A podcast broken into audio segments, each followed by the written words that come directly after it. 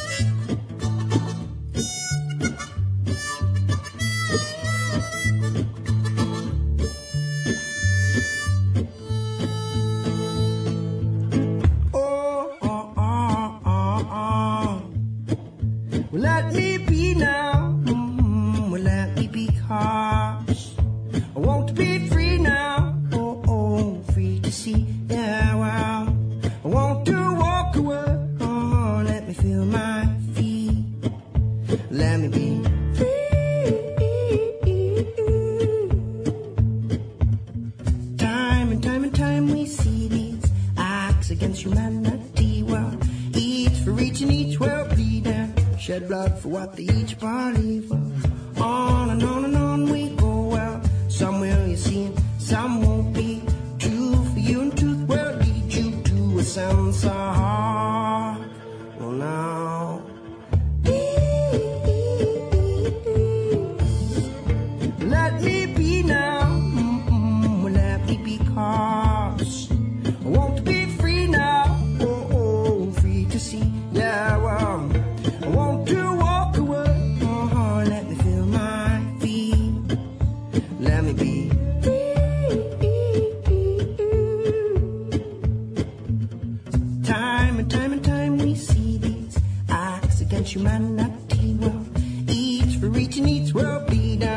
shed blood for what they each believe.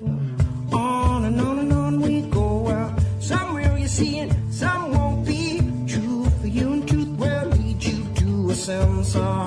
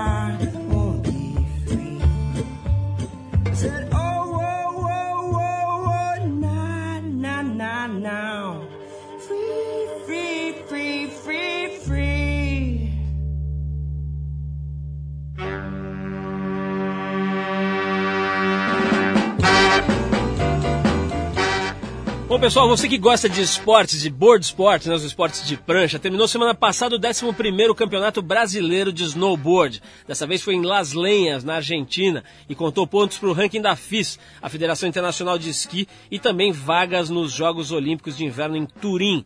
Essa foi a primeira vez que o campeonato aconteceu fora do Chile. Foram disputadas três diferentes modalidades: slalom gigante paralelo, big air e border cross. A Trip marcou presença com o nosso gerente comercial Antônio Bonfá, mais conhecido nas quebradas dos esportes aí como Totó, que disputou na categoria slalom gigante. Ó, o moleque tá atirado aí, hein? O que mais chamou atenção esse ano foi a presença dos melhores snowboarders do mundo no nosso campeonato, o que favoreceu muito o intercâmbio técnico entre os atletas. Além de contar pontos para o ranking da FIS, a proximidade com a Copa do Mundo, que vai ser disputada no Chile a partir da semana que vem, atraiu os atletas de outros países. Outro fato que chamou a atenção dos competidores foi a quantidade de neve que caiu em Las Lenhas. Foi a temporada que mais nevou nos últimos 10 anos, o que favoreceu o desempenho dos atletas e o campeonato como um todo, mas atrasou um pouco o preparo das pistas de Border Cross e Big Air. Bom, os resultados entre os brasileiros foram os seguintes: no Border Cross, no qual quatro atletas disputam uma corrida de obstáculos numa pista com cerca de 450 metros de desnível, o melhor brasileiro foi Mário Zulian, seguido por Ricardo Moruzzi e Felipe Mota. No slalom paralelo gigante, uma corrida aos pares, né, em zigue-zague, os caras descem juntos em dois, né, dois atletas. Quem ganhou foi o Zé Carvalho Júnior, o velho bom Júnior, já veterano nas competições e continua pelo jeito liderando o cenário. Quem levou a taça na categoria Big Air foi Mário Zulian. Já no feminino, nossa maior estrela na neve, a Isabel Clark, foi campeã tanto do slalom paralelo quanto do border cross e permanece invicta nas 11 edições do brasileiro. Muito bem, senhores, vamos tocar uma música de um cara que tinha muito balanço nos quadris, como tem que ter os bons atletas do snowboard. Vamos dedicar essa pro Elzio Silver, que é o maior cover, pelo menos que eu conheço, o melhor cover de Elvis Presley do Brasil. Tem uma loja de concerto de eletrodomésticos no Largo da Batata, Coração de Pinheiros, em São Paulo. Cara, uma figuraça, canta muito. Precisamos trazer ele aqui de novo para fazer ao vivo os covers dele de Elvis Presley. Vamos, de Elvis Presley. Vamos com o original Elvis Presley com Don't Be Cruel e a gente já volta com Juca Fury por aqui. Vamos lá. You know I can be found sitting home all alone. If you can't come around, at least please telephone. Don't be cruel to who heart is true. Baby, if I made you mad for something I might have said, please don't forget my past. The future looks bright ahead. Don't be cruel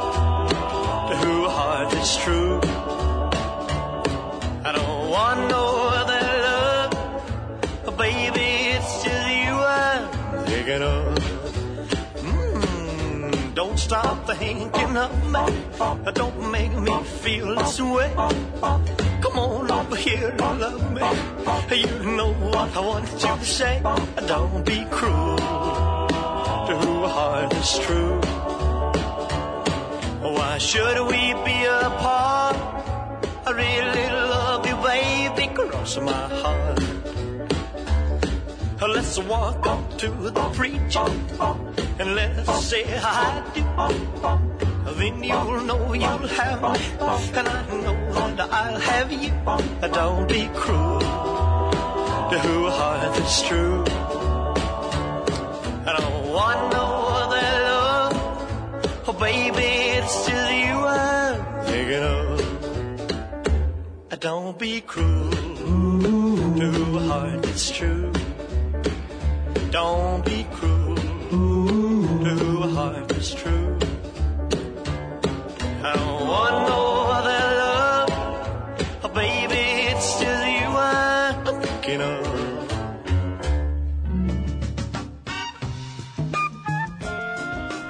Bom, pessoal, estou avisando aqui desde o começo do programa dessa presença honrosíssima que nós temos hoje aqui no Trip. Ele começou a profissão de jornalista quase por acaso. Em 70, ao terminar o curso de Ciências Sociais na USP, ele foi convidado para trabalhar no departamento de documentação da editora Abril, aquele lugar onde os caras vão arquivando as informações para ficarem disponíveis e tal. Quatro anos depois, assumiu a chefia de reportagem da revista Placar. Depois disso, foi para a direção da Playboy. Foi comentarista da TV Globo e do SBT, apresentou um programa de entrevistas na CNT, foi colunista de vários jornais, a Folha, o Globo, e colaborou com uma das importantes revistas hoje do cenário político-cultural do país, que é a Carta Capital. Ele, já considerado um dos mais respeitáveis jornalistas esportivos, apresentou diversos programas de futebol e de outros esportes em diferentes redes de televisão. Hoje ele comanda o Cartão Verde na Cultura, é, do qual foi um dos criadores, e é colunista também do jornal Lance. E tem também um site e é comentarista de rádio da rede CBN. Estamos falando do corintiano fervoroso, meio homem, meio Corinthians, inimigo número um da cartolagem do futebol brasileiro, e um cara que defende a ética na profissão jornalística ferrenhamente por conta disso já arrumou até uns inimigos por aí. Estamos falando de Juca Kfouri, está aqui com a gente hoje. Juca, antes de mais nada, obrigado por você ter vindo aí. Sei como é que é a tua agenda, só do que eu falei aqui de coisa que você faz, né? Uhum. Já não deve sobrar tempo para nada. Então você está aqui com a gente, eu sempre é, é, é, valorizo isso, porque não é qualquer programa que consegue trazer Juca Kfouri. Obrigado, Juca, pela tua presença aqui. Paulo, não tem nada que agradecer. Primeiro, deixa eu fazer duas pequenas correções. Vamos eu, eu comecei na Editora Abril em 70, quando estava começando a Faculdade de Ciências Sociais e não quando tinha terminado. Ah, você estava ainda é. calor. Aí. É, eu tinha 20 anos de idade. Tá. Né? E, e, e, nunca colaborei com o Jornal da Tarde. O Jornal da Tarde eu sempre fui um leitor assíduo pela isso- qualidade do jornal. Isso foi erro meu. Engraçado, eu tinha a impressão que não estava na tua ficha eu que falei, porque eu tive a impressão de ter tido. O Jornal da Tarde tem um trabalho tão forte no esporte. Sem né, dúvida nenhuma. Achei que você tinha passado por lá. Se não passou, deveria ter passado. Deveria ter passado. É uma experiência que me faltou. Ô, Juca, eu brinquei aqui na, na- na apresentação, mas é um caso sério, né? Você, é, ao contrário de vários cronistas esportivos, nunca deixou de revelar a sua preferência pelo seu time, né? Você tem lá o, o Corinthians, todo mundo sabe, né, que você é corintiano fervoroso, na época da democracia corintiana se apoiou aquela movimentação, etc. A Mili Lacombe, que é diretora de redação da TPM, tá, trabalha com a gente, Que é ótima, por sinal. e é corintiana roxa também, Aham. ela perguntou o seguinte: partindo do princípio de que parcialidade jornalística não existe, com jornalismo esportivo a gente imagina que exista menos ainda. Será que é isso mesmo? Parcialidade jornalística? Deve Imparcialidade. ser imparcialidade, Claro, né? claro. Acho que está errado aqui. Então vamos, supor que seja isso. Partindo do princípio que imparcialidade jornalística não existe, com jornalismo esportivo a gente imagina que exista menos ainda. Como é que você faz para parecer ou para ser tão imparcial, mesmo deixando claro a sua paixão pelo alvinegro do Partido Eu acho, Paulo, que é um pouco por aí mesmo. Quer dizer, o, o simples fato de você revelar qual é o time eh, do seu coração já dá para o ouvinte, para o telespectador, para o leitor, tá certo? Uma ideia de quem você é. Se você vai deixar isso interferir no seu trabalho, aí é o teu patrão que vai julgar. E o teu patrão é exatamente esse cara, né? O teu leitor, o teu espectador, né? O teu ouvinte. Então eu acho que eh, à medida que o tempo passa, entre outras coisas, você eh, vai treinando e não há confusão possível. Quer dizer, eh, você pode até imaginar que o meu tom de voz ao comentar um gol contra o Corinthians é diferente do meu tom de voz ao comentar um gol a favor do Corinthians. Mas a descrição do gol, essa vai ser igual em qualquer circunstância. Juca, eu falei aqui sobre essa questão de fazer inimigos na medida em que você coloca a sua opinião com clareza, É. com firmeza, né? A gente sabe, eu já vi polêmicas grandes aí, é, é, principalmente com a cartolagem, né? Você não economiza adjetivos para qualificar certos... é, Inqualificáveis. é, seria até, é, acho que seria até tipificar, né? Porque é uma Isso. coisa meio, os caras são tão delinquentes, né? Que Isso. é tipificação jurídica, mas você não, não economiza na hora de, de qualificar a cartolagem. Tem uma raça aí no futebol que é um negócio impressionante. A cara dos caras, você já vê.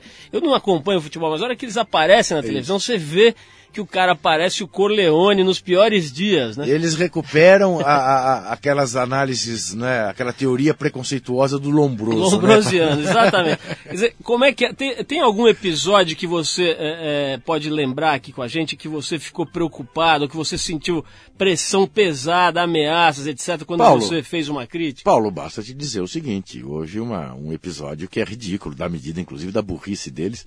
Em 98, quando eu era colunista da Folha de São Paulo, uh, a FIFA simplesmente me mandou uma carta dizendo que, infelizmente, não poderemos conceder credencial para a cobertura da Copa da França. Isso que eu já tinha feito quatro Copas anteriores, né? Uh, e nunca tinha tido problema. E estava trabalhando no jornal uh, de maior circulação do país. Qual era a justificativa né, para eu não ir? E aí, mexe daqui, mexe de lá, você descobre né, que tinha sido por interferência aqui do Brasil. Significou o seguinte: quatro dias depois, uh, diante de uma grita que acabou sendo mundial, porque aí as associações internacionais de imprensa e tal, todas né, se mobilizaram dizendo que era um absurdo que eu, que eu não pudesse ser credenciado porque era crítico em relação à cartolagem, eles recuaram né, e me deram a credencial. O que aconteceu? Eles transformaram uma, uma polêmica de paróquia, né, aqui dentro do Brasil, numa questão mundial. Então, para você ter uma ideia, eu fui ser credenciado, eu fui me credenciar na França, em Paris, e foi o único caso de um jornalista ter a sua, o seu credenciamento coberto pela imprensa. entendeu? Tinha uma TV sueca, tinha uma TV alemã cobrindo o meu credenciamento. Era ridículo, porque eles queriam ver se de fato eu ia me credenciar. Agora, Juca, nesse caso a coisa fica até mais fácil, como você mesmo disse, pela burrice do oponente, né? Uhum. Agora, eu, eu presenciei, inclusive a gente teve aqui é, recebendo alguns cronistas esportivos famosos e tal, que brigaram com você por Sim. ocasião de comentários seus com relação a merchandising Sim. nos programas de, de esportes, né? A gente mencionou aqui a Carta Capital, uma revista que você, eh, com a qual você colabora ou colaborou, né?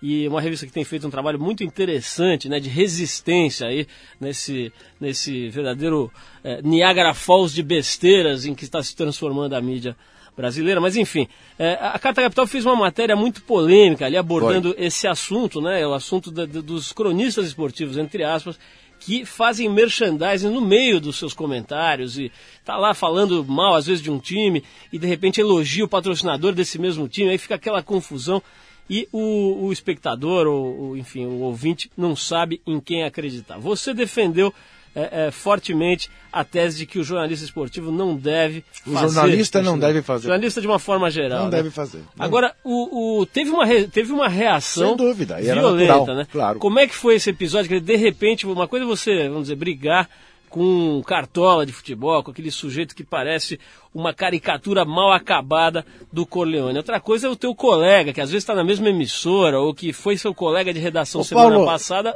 vir com todas as, as conto, garras pra te cima. conto só um episódio é, que eu suponho que você nem saiba, mas que te envolve. Ah, ah, esta coisa chegou a um tal ponto, porque é tal história, ninguém gosta de ouvir verdades, né? Então, o nego reagiu, reagiu com todas as armas, porque como é que ele quer tirar o nosso, o nosso ganha-pão, né? É, é claro que é incompatível, que há um conflito óbvio de interesse entre você fazer jornalismo e você ser garoto propaganda ao mesmo tempo. Isso aí, acho que o ouvinte da, da, da, da Rádio Dourado, o ouvinte, o leitor da Trip, o ouvinte dos programas. É, é, é uma questão de pensar. Quer dizer, posso eu ser colunista econômico e fazer é, propaganda de banco? É, quando eu falar mal de um outro banco que não seja o que eu faço propaganda, o que você vai pensar de mim?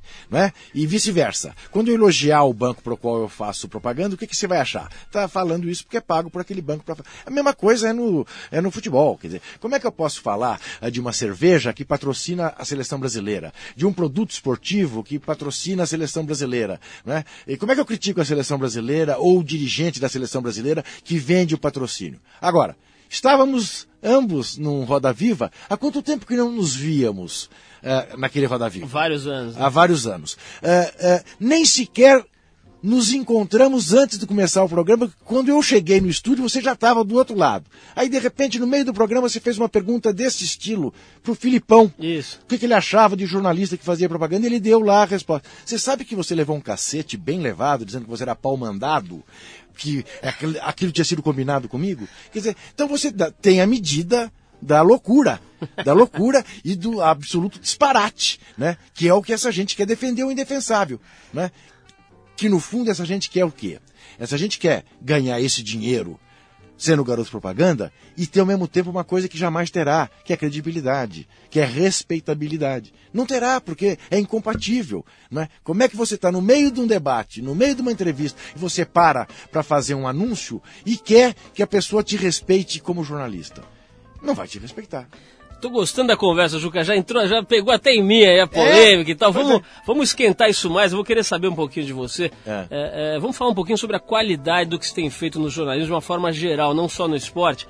Mas antes vou tocar uma. Falando em qualidade, vou tocar uma música de um cara que talvez tenha sido um dos artistas que mais é, é, tenham se ocupado de retratar a paixão do brasileiro pelo futebol. Tô falando do atual Jorge Benjor, né? Aham. Na nossa época, Jorge Ben. Tem Mas enfim, lindas. um cara que, que tem um trabalho maravilhoso e eu sei que você gosta dele, então é, vamos ver se a gente é, relembra um pouquinho da época em que o Jorge Benjor fez essa música, que é Ponta de Lança Africano, ou você deve conhecer como Umbabaraúma.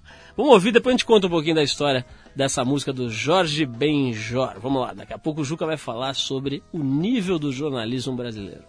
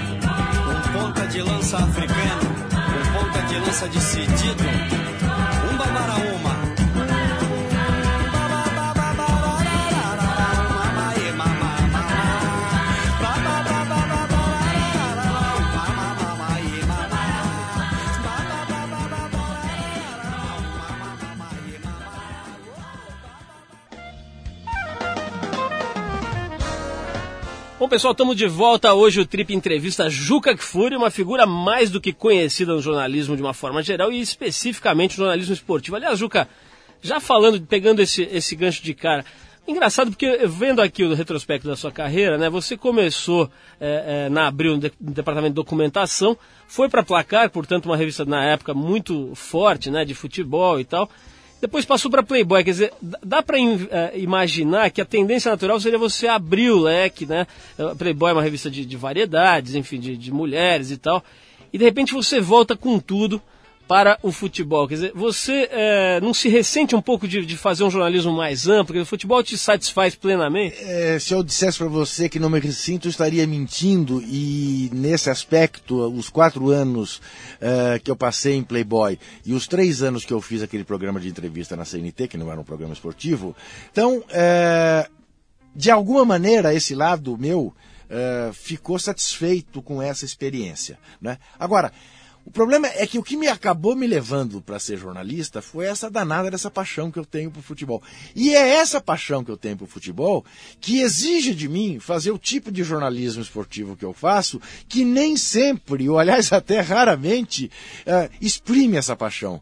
Porque eu, infelizmente, por causa da paixão e por vê-la tão vilipendiada no Brasil, né, eu acabo falando mais de bastidor, né, Uh, para quem sabe um dia eu possa falar mais do drible, do gol, uh, falar mais da emoção uh, do que da corrupção que envolve o futebol no Brasil.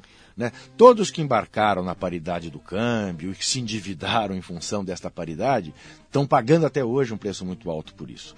E aí o que acontece? Quer dizer, o, a média de salários baixou uma barbaridade, você hoje entra nas grandes redações, né? é um deserto. Uh, em regra, os grandes nomes nem sequer frequentam as redações, né? Uh, virou essa coisa terceirizada né? das pessoas jurídicas, não mais das pessoas físicas, e isso tem um resultado direto na qualidade dos veículos. É evidente. Né? Se você só faz um bom veículo com um bom time. Né? E se você olhar para os times que você tinha na imprensa brasileira, 15, 20 anos atrás, para o que você tem hoje, né, você vê a diferença. Agora, como eu sou uh, uh, gramsciano, né, pessimista na análise, mas otimista na ação, eu quero acreditar que a nossa imprensa começa a se recuperar e que a gente vai ter um novo florescer, porque não é possível que continue do jeito que está.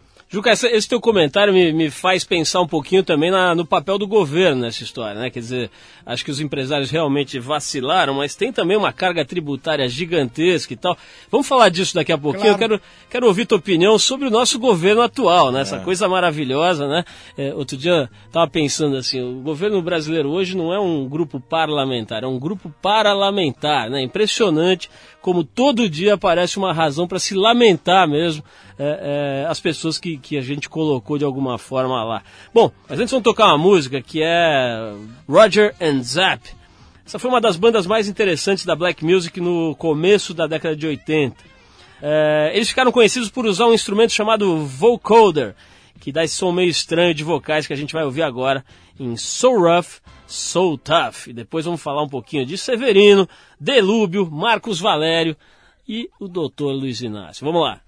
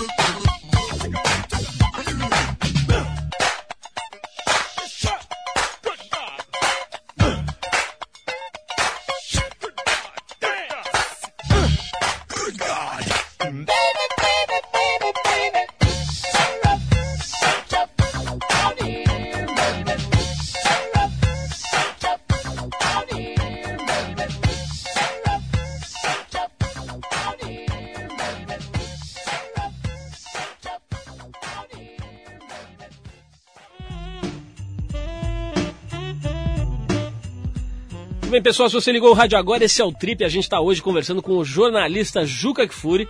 Como é que você, eh, como jornalista e como cidadão, está analisando esse cenário lamentável aí da crise política brasileira? Paulo devia pôr, em vez desse fundo delicioso que eu estou ouvindo aqui, devia pôr violinos, né? Porque. E a gente fazer aqui um hacking, né?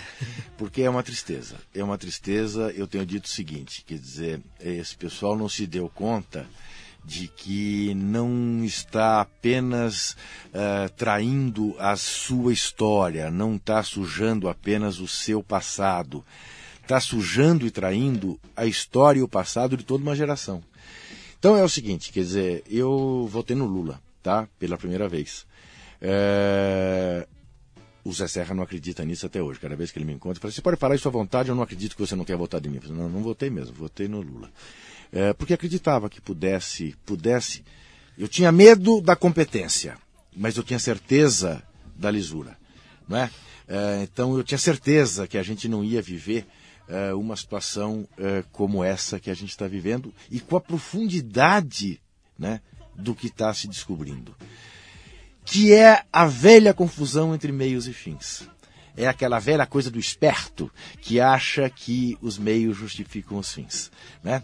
E por esses fins, qualquer coisa vale. Então, se 40 anos atrás, no tempo da ditadura, é, achava que a maneira de derrubar a ditadura seria pelas armas e até expondo a, a própria vida, né? É, achou-se agora que era comprando, que era comprando a canalha. Isto é uma confusão inconcebível. Inconcebível. E absolutamente indesculpável. Então é uma, é uma decepção, Paulo, que eu só espero não se transforme naquilo que os institutos de pesquisa já revelam, né? na total descrença da classe política. Porque isto também é o passo seguinte para que você diga, ah, quer saber, ditadura, não, não, tanto faz, porque o Congresso não presta, 300 picaretas, né? como até um dia disse o líder operário Luiz Inácio Lula da Silva, né? E que esta confusão, porque tudo, todos ficaram iguais, né, o, o Paulo? E o malandro não quer outra coisa senão essa. De dizer para você, ô oh, meu, tá vendo? Você que tinha aí suas crenças e tal, o filósofo, né? O poeta, tá? é tudo igual. Quando chega lá em cima, fica tudo igual. Portanto, desista, né? E eu acho que a gente não pode desistir. Ao contrário, a gente tem que achar que essa é uma chance de depurar e que virá uma situação melhor e lutar por ela. Juca, você é, tem uma pergunta que, tá, que o Brasil está se fazendo, né? Que principalmente para os jornalistas, para as pessoas que, que vão, vamos dizer, têm como profissão pensar o futuro e pensar e, e analisar. Como é que você acha que é o desfecho dessa história toda? Esses dias o Lula fez um pronunciamento em que ele dá a entender, obviamente, que ele não sabia de nada, e vamos apurar, doa quem doer, né? Isso lembra até uma outra Sim. pessoa. Mas enfim, é, o que, que, você acha que é o panorama? Tem algumas possibilidades, né? Quer dizer, ficar tudo como está, a tal da pizza, ou é, é, é, caçarem alguns deputados, é de seu dança, não sei o quê, e a coisa fica contemporizada. Na tua, se, fazendo exercício de futurologia, o que, que você acha que rola? Olha, eu acho que em pizza não vai acabar, a sociedade brasileira não vai permitir que acabe em pizza. É, é óbvio que alguma satisfação haverá que ser dada e será dada. E acho o seguinte: o presidente Lula permanecerá até o fim uh, do governo dele em seu cargo apenas e tão somente se a oposição quiser que assim seja, por considerar, como está considerando, que é melhor tê-lo fraco do que fazer mais um processo de impeachment né, e confundir aí a, a área. Então, deixa ele lá, mantendo a política econômica, né? E adiante nos veremos nas eleições e vamos derrotá-los. É, esta é a ideia que me parece é, presente na cabeça da oposição, né, principalmente do PSDB, convencido de que ganhará do Lula com o Serra, com o Alckmin, com até o Fernando Henrique. Tá? Então eu acho que é isso que vai acontecer. Agora, se houver alguma coisa mais grave nesse. E, e a gente está sempre na iminência de acontecer, né? De aparecer alguma coisa que atinja mais diretamente o gabinete presidencial, não é? Eh, aí é capaz até que a gente tenha o desfecho. E veja que tristeza, Casa né? cair, né? Olha que Casa tristeza, quer dizer, em- embora evidentemente o impeachment se- seja um instrumento da democracia, né, e o Brasil tenha dado um exemplo quando houve o impeachment do Collor, mas nunca nos esqueçamos, né, Paulo, a gente brigou anos por eleições diretas para presidente, e o primeiro que nós elegemos no voto direto foi impeachmentado. Será que o terceiro? Porque depois disso, Fernando Henrique foi eleito duas vezes, né? E agora o Lula. Será que vai acontecer a mesma coisa? Seria um atestado de incompetência do, do- do- eleitor brasileiro. né? Pois é, como é duro o exercício da democracia, ou aprendizado difícil, né? Juca, vamos falar de outra questão fundamental nesse país, que é a seleção brasileira. né? É. A gente viu um jogo fenomenal aí. Contra o pude- Chile. eu sou, me, me, me confesso um leigo aí na- na- no- nos meandros do futebol, mas de assistir aquilo é um show, né? Aquele gol que eles fazem, parece uma pintura, aquele gol um passa pro outro de lado e de repente a bola tá lá dentro, os caras nem viram, né? Os chilenos. É, é, mas me- me- eu queria me pegar num assunto que tem sido pauta aí frequente, que é a história do Robinho, né? Esse moleque é obviamente um fenômeno. Você olha pra cara dele quando ele tá jogando, ele tá rindo, né? O bicho tá curtindo aquilo. Quando você vê, eu tô. Eu não entendo muito de futebol, mas eu tô trabalhando com esporte há 25 anos. Você sabe pelo olhar de um atleta quando ele é especial, né? Esse moleque tá na cara. Tira a sobrancelha, mas tem um olhar impressionante. É, é, Só que tem gente achando que está se depositando muita é, é, expectativa nos pequenos ombros do Robinho, né? Você é, é dessa opinião também? Não. dizer, você acha que estão exagerando? O bicho, ou o bicho é um Pelezinho mesmo? O bicho é um Pelezinho mesmo, eh, e por ser um Pelezinho, tem ombro para aguentar a expectativa, para aguentar a pressão, e sendo que, a exemplo, aliás, do que aconteceu com o Pelé no começo da carreira do Pelé, eh, teve a sorte, está tendo a sorte, de ter eh, com quem dividir essa pressão. Porque ele tem o Ronaldinho Gaúcho, que é simplesmente o melhor jogador do mundo, porque ele tem o Ronaldo Fenômeno, que é um baita jogador, porque ele tem o Adriano, que revela-se aí o maior finalizador do futebol mundial da atualidade, porque tem o Kaká, né, que é a- a- o sinônimo do equilíbrio, né, e o Roberto Carlos e o Cafu. Quer dizer, como o Pelé, quando surgiu e depositou-se no ombro do Pelé, muita expectativa, muita esperança, e ele foi capaz de carregar, ele carregou, mas ele tinha o Didi perto dele, ele tinha o Newton Santos perto dele, ele tinha o Gilmar perto dele, né? ele tinha o Zito perto dele, depois teve o Tostão, teve o Rivelino, teve o Gerson. Quer dizer, o Paulo, a questão é a seguinte: esse país produz talento no futebol em tal quantidade, tá? Que essa conversa do, olha, eh, nós vamos, eh, o que, que você queria, né? Que eu como eh, eh, analista de futebol dissesse para você, eh, não, de fato ele é muito bom, ele é extraordinário, mas eu não vou dizer isso não para não sobrecarregá-lo. Não, tem que dizer o que ele é. É um moleque extraordinário e vai ser eh, eh, cada vez mais, ainda mais agora que foi jogar na Europa e que o mundo todo vai poder curti-lo. Juca, outro dia a gente trouxe a mãe de Ná aqui para uma entrevista É. e eh, digamos que ela não tem nada em comum com você, mas mesmo assim eu vou arriscar te perguntar uma pergunta que você pergunta para futurólogo. É. Quem né? vai ser campeão do mundo Como é que tá as, as chances da seleção brasileira reais? só perde para ela mesma. A diferença da seleção brasileira para as demais hoje é alguma coisa considerável. A ponto de a imprensa argentina eh, ter escrito isso depois do jogo contra o Chile. Dizer, temos que reconhecer, por mais que nos doa. Eles estão um degrau acima da gente. E o Clarim, que é o jornal mais importante da Argentina, como você bem sabe, Paulo, eh, terminava a sua matéria dizendo o seguinte: Parreira, escale os cinco pelo bem da humanidade.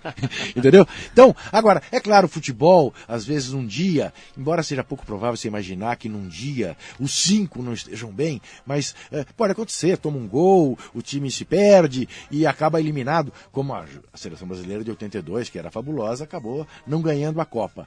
Mas sem acidente de percurso, eh, o Brasil já é campeão do mundo. Hexa. nós estamos com o tempo estourado, mas eu quero te fazer duas perguntas, então tentar responder Tá. rápido. Uma é o seguinte, você gosta do Parreira?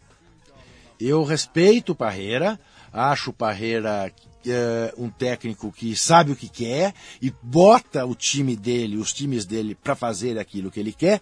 Só me decepciona um pouco o Parreira numa coisa, Paulo Lima. Ele podia ser, pela cabeça que tem, um baita auxiliar na modernização da organização do nosso futebol. E isso ele não faz. Se ele se um curva, ele se curva ali àquela mediocridade teixeiral.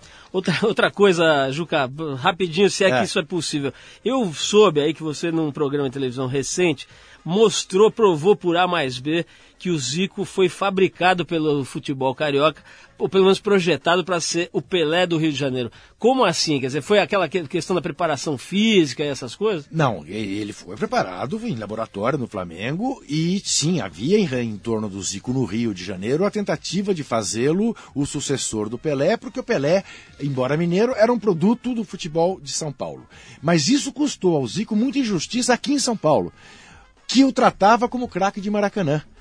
E ele nunca foi apenas craque de Maracanã. A imprensa de São Paulo só passou a aceitar definitivamente o Zico quando ele foi jogar na Udinese, que era um time desse tamaninho na Itália, e ele fez quase tanto gol quanto o Platini que jogava na Juventus. Juca, olha, muito obrigado, foi, acho que foi muito legal, a gente conseguiu dar uma- um sobrevoo Foi, aí. sobre- falamos de tudo um pouco. um monte de coisa, jornalismo, época boa da- da- do, do jornalismo de revistas, falamos de política, falamos um pouquinho da- da- dos cartolas e dessa raça toda aí do futebol. E eu tô vendo aqui que você começou os- a sua carreira em 1970, então vou finalizar com uma música que é mais ou menos dessa época, acho que até um pouquinho anterior, é, de um artista que eu tenho certeza que você gosta, que é o Carlos Santana. Nossa mãe. Bom, cara, não gostar dele não dá, né? Tirava, botava fogo, botava fogo na guitarra. ateava fogo. O cara é mexicano, né? Isso. O Carlos Santana começou a misturar rock com música latina, influenciado pelo pai, que era um violonista mariachi. No começo dos anos 60, a família dele se mudou para Tijuana, que é ali na fronteira, né, do México com a Califórnia, né? E o Santana começou a tocar numa banda de blues.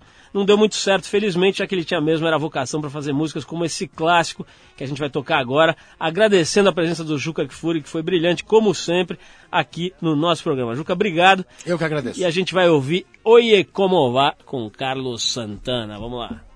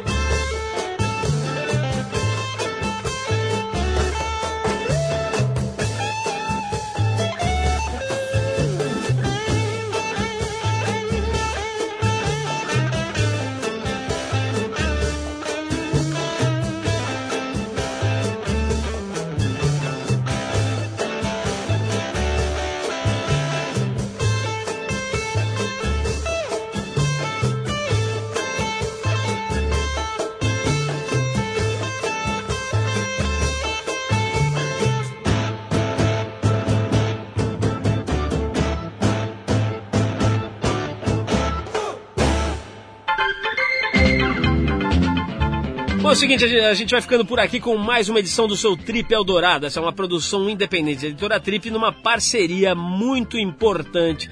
Pelo menos da minha parte eu acho que é muito importante com a Eldorado FM, a rádio dos melhores ouvintes. A apresentação é de Paulo Lima, participação excepcional do verdadeiro guru, o é-guru, uma mistura de ego com guru, Arthur Veríssimo. Produção de Eduardo Fernandes, assistência de Alexandre Potashev, trabalhos técnicos de Moacir Biasi. Para falar com a gente, deixe seu recado aqui no nosso e-mail, radio@trip.com.br. Pode pedir música, pode falar alguma coisa com relação ao entrevistado, sugerir nomes de entrevistados, o que você quiser. radio@trip.com.br. Semana que vem a gente volta nesse mesmo horário com mais um Trip Eldorado. Sextas, 8 da noite. Tô te esperando por aqui. Um abração e bom fim de semana para todo mundo.